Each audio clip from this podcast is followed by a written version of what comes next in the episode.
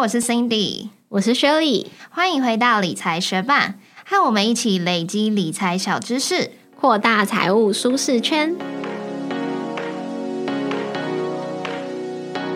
在节目开始之前，我们要来念一则学伴在 Apple Podcast 的留言。他的名字是默默的林。他说：“内容多元、浅显易懂，两位学伴用口语白话的方式介绍理财知识，边运动边听，很轻松。期待你们哪天会聊聊股票抽签，特别是借出的股票能不能参加除权息领息？好，希望找人讨论。希望学伴有机会聊聊这个话题。谢谢你们，加油！”非常谢谢默默的林特地到 Apple Podcast 为我们留下五颗星。呃，关于你说股票抽签这个话题，其实我们有在 Podcast 第七十九集就有聊过喽，非常欢迎你回去听看看。那针对你说借错股票能不能参加除权息领息这一点，也会在今天的节目中跟大家分享哦。谢谢默默的林特地到。Apple Podcast 留言支持我们，也谢谢正在收听的你。节目准备开始喽！大家都知道，房子除了自住之外，其实也可以当做投资来出租。把你手上闲置的房产租给租客，就可以赚取租金的收入。那如果是手上有长期持有的闲置股票呢？其实股票也可以出借哦。今天要介绍的股票借券，就是把你手上长期持有的股票借出给别人来赚取利息收入。不仅可以活化股票资产，也是在做资产。的灵活运用，那今天的节目中就会带你了解什么是股票借券，借券的收入要怎么计算，以及各种常借股票借券的疑难杂症哦。如果你也是股票的长期持有者，或者是存股族，就赶快一起来了解什么是股票借券吧。股票借券的全名是有价证券借贷，英文是 Security Lending。把借券简单想象成租房子。有股票的人可以出借股票赚取利息，想借股票的人借了之后可以用来避险或者是做空。那目前股票借券有分成两大类别，第一种就是信托借券，如果你是大户的话，就可以把手上的股票承做信托。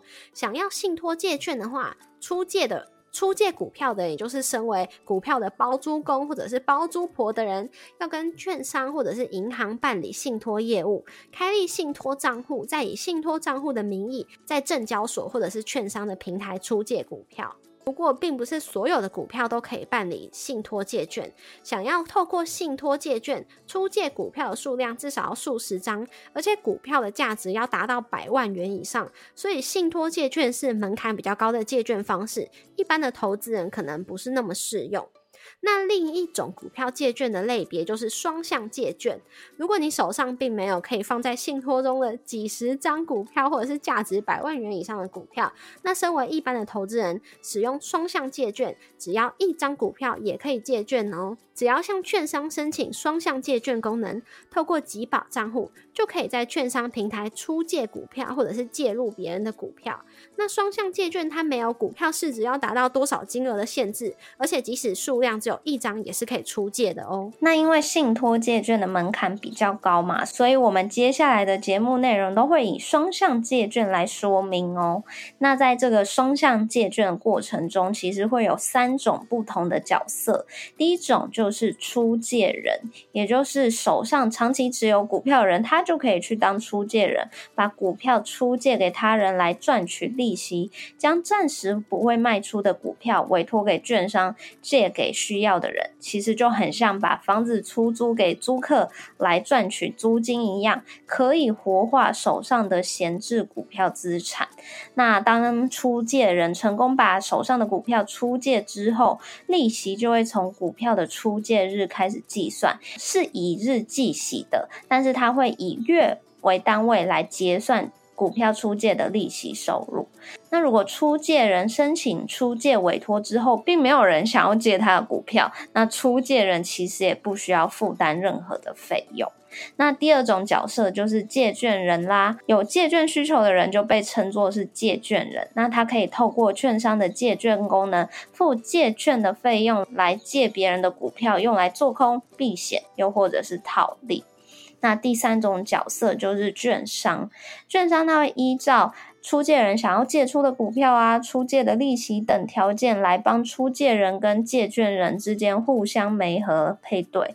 那只要媒合有成功，出借人的股票就会移到借券人的股票库存中，那券商就可以赚取这笔借券委托的手续费啦。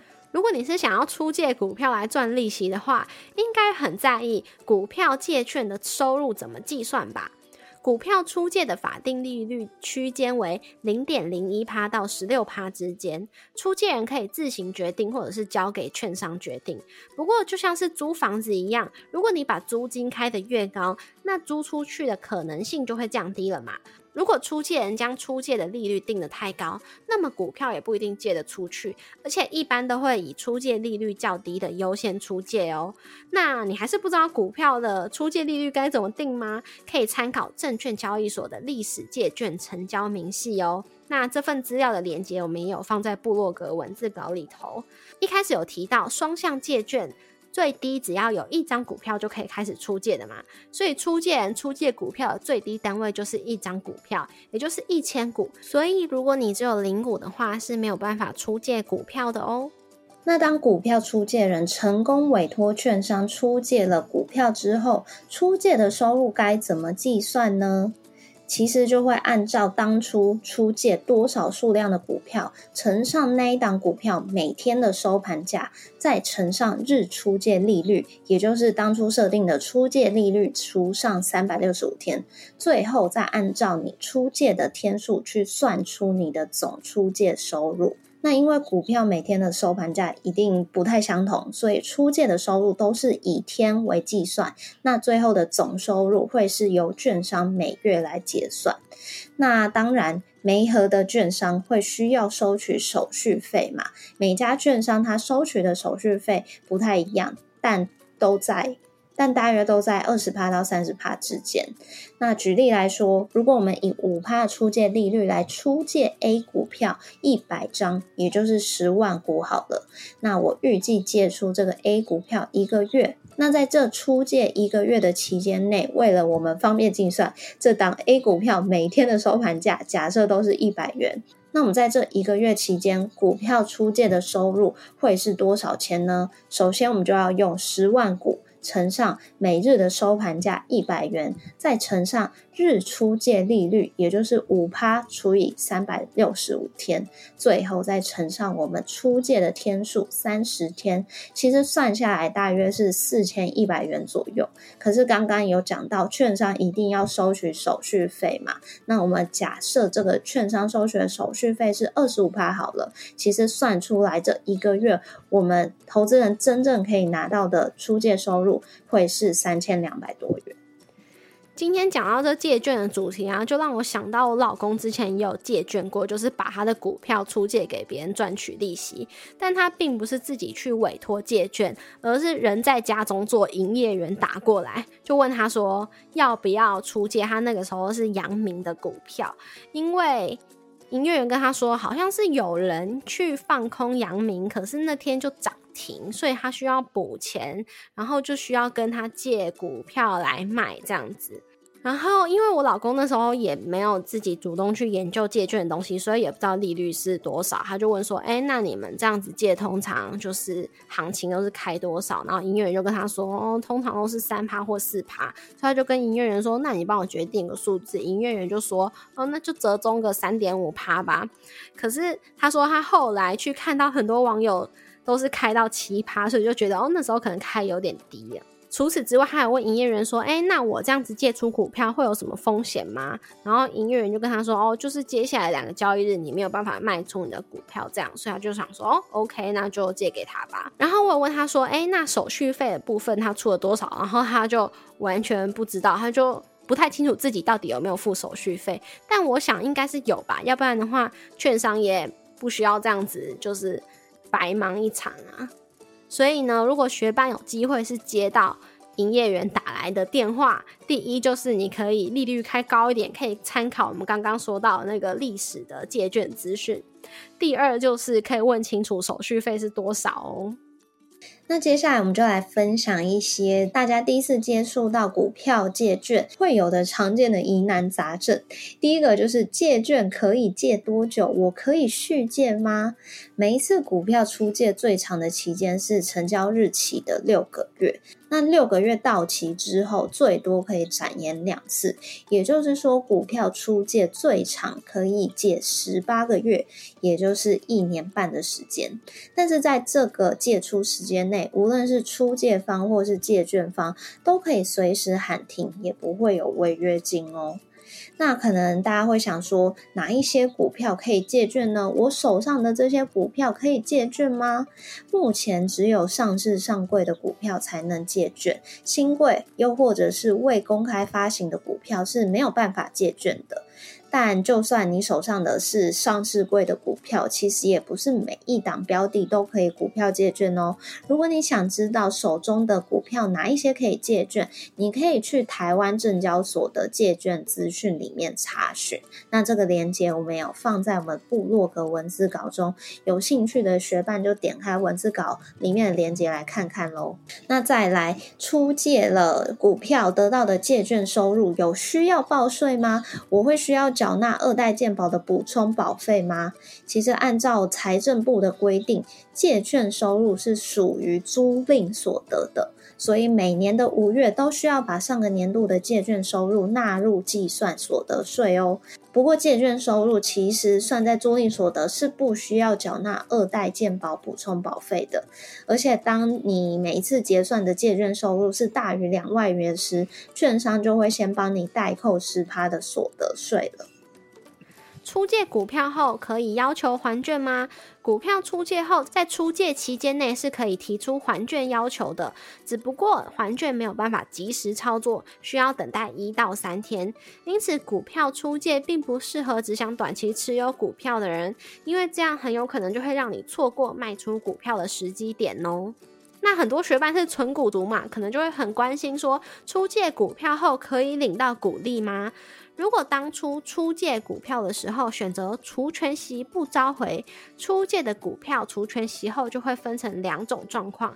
第一种是借券人没有把股票卖出，因此配息配股就会还给出借人，基本上就跟没有出借股票的状况是一样的，拿到的股利会变成股利所得，纳入综合所得税计算。那另外一种状况就是借券人有将股票卖出。那配息配股后一样会还给出借人，但是拿到的股利就会变成证券交易所得，并不会纳入综合所得税的计算中。而且目前证券交易所得税是停征的状态，因此这笔证券交易所得反而还不用缴税哦。那股票借券后还可以参加股东会吗？如果出借人想要参加股东会，就可以在设定借券的时候选取参加股东会提前还券。券商就会在股东会的最后过户日之前，将你出借的股票提前还券，这样你就可以参加股东会了哦。那在节目的最后，我们来帮大家总结一下股票借券的优缺点。首先，现在讲优点，只要你的证券户开户是三个月以上，你就可以去使用券商平台的借券功能。那在借入股票时，借券人需要提交担保金到证交所，所以比较不会有违约的风险。另外，出借收入是属于租赁所得，所以在报税的时候，出借收入并不需要缴纳二代健保补充保费哦。那跟融券不同，借券人借了之后，并不需要马上的卖出。那接下来来分享股票借券的缺点，通常是要热门股比较有办法去做股票借券，鸡蛋水饺股的借券需求可能就比较低，所以就很难借出。再来，因为出借股票如果想要召回的话，就需要等待一到三个工作天，所以股票借券不适合短期投资人，因为会很容易错过想要卖出的时机点哦。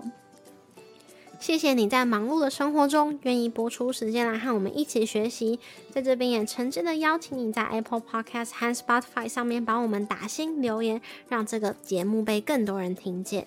同时，也欢迎你到 Instagram 搜寻理财学伴，找到我们来跟我们聊一聊。如果你愿意支持我们，继续把理财学伴做得更好，让这个节目被更多人听见，欢迎你分享理财学伴给身边也想一起学习投资理财的朋友哦。我们的网站上也会有文字版的整理，如果想要收藏或是回顾，也欢迎你上去看看。网址是 moneymate 点 space 斜线股票借券，拼法是 m o n e y m a t e 点 s p a c e 斜线股票借券，也可以从节目的简介中找到网址哦。理财学伴，我们下次见，拜。在前两天，我就在我 Instagram 私人的账号里面问了我的朋友们，因为我很好奇大家的想法。就是最近开始在呃考虑买房嘛，那在考虑买房之后，就会有一些房贷每个月要负担多少这种计算，就会觉得说哇，人生真的是越来越多重重。就是经济的重担，又或者是照顾家人一些责任需要负担，尤其是可能最近在看房的时候，就会觉得天哪，我这些钱居然只够买这样子屋况的房子，就会觉得人生怎么这么艰难。所以我就忽然回想到，不知道为什么我从小时候开始，一直以来都有一种未来的我会一帆风顺的念头，但是就到了最近，就是长大之后发现，就说，哎，没有啊，就是哪来一帆风顺？很多事情都是需要很努力，根本就没有像以前想象，就是生活会很简单又美好，然后很顺利。然后我就。觉得我这个想法到底从何而来？我就问我男朋友说：“哎，你会有这种小时候觉得自己长大之后一帆风顺的这种念头吗？”他就很果断的回答说：“没有。”所以我就百思不得其解，然后也想就是求求温暖吧，看有没有跟我同样的人们。所以我就在我的 Instagram 上面发问，然后我就得到了几个我觉得蛮有趣的留言。在这几个回答当中，其实有。一帆风顺的念头跟没有一帆风顺念头的人数比例是蛮接近的，但是没有的居多了一点。然后我觉得很好笑的朋友的发问，他有说，应该说他小时候都一帆风顺，但是长大之后发现人生充满挫折。然后有好几个朋友也会说，哎，对啊，我也觉得我。我也以为我的人生会一帆风顺，然后就配上一个就是有点害羞或者是汗颜的那种表情符号。但是回答没有的朋友，他就说：“不是会越来越辛苦吗？”然后又或者是说：“没有啊，不是要一直都很努力吗？”然后有另外一个朋友也说：“没有哎，我一直有跟你相反的念头，真是哀伤。”但是我又看到。我朋友有回说，他也会觉得自己会一帆风顺，而且莫名其妙觉得自己会活得很成功。我就觉得，哦，不是我自己一个人有这种莫名其妙又梦幻念头就好了。嗯，我也有回答你的那个提问，然后我也是属于想象自己会一帆风顺那一派的。而且我觉得，我小时候对这个世界最大的错误认知之一，就是我觉得每个女生长大之后都会变得又高又瘦。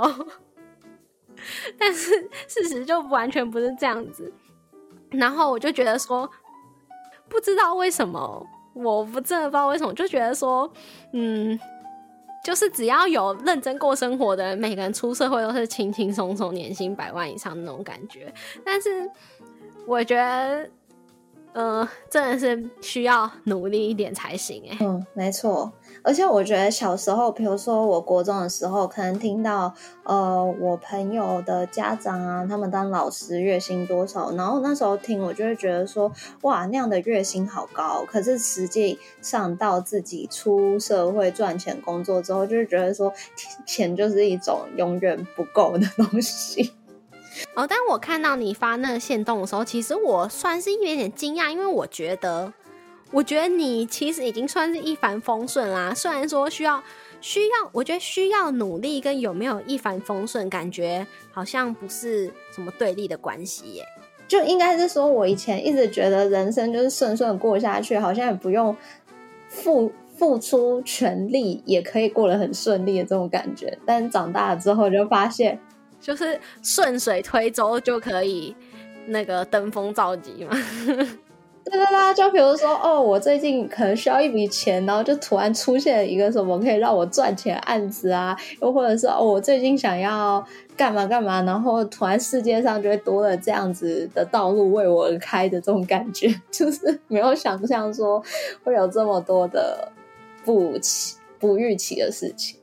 然后，反正我自己的后来的一个想法就是觉得说，不管是男是女，都是经济独立的话。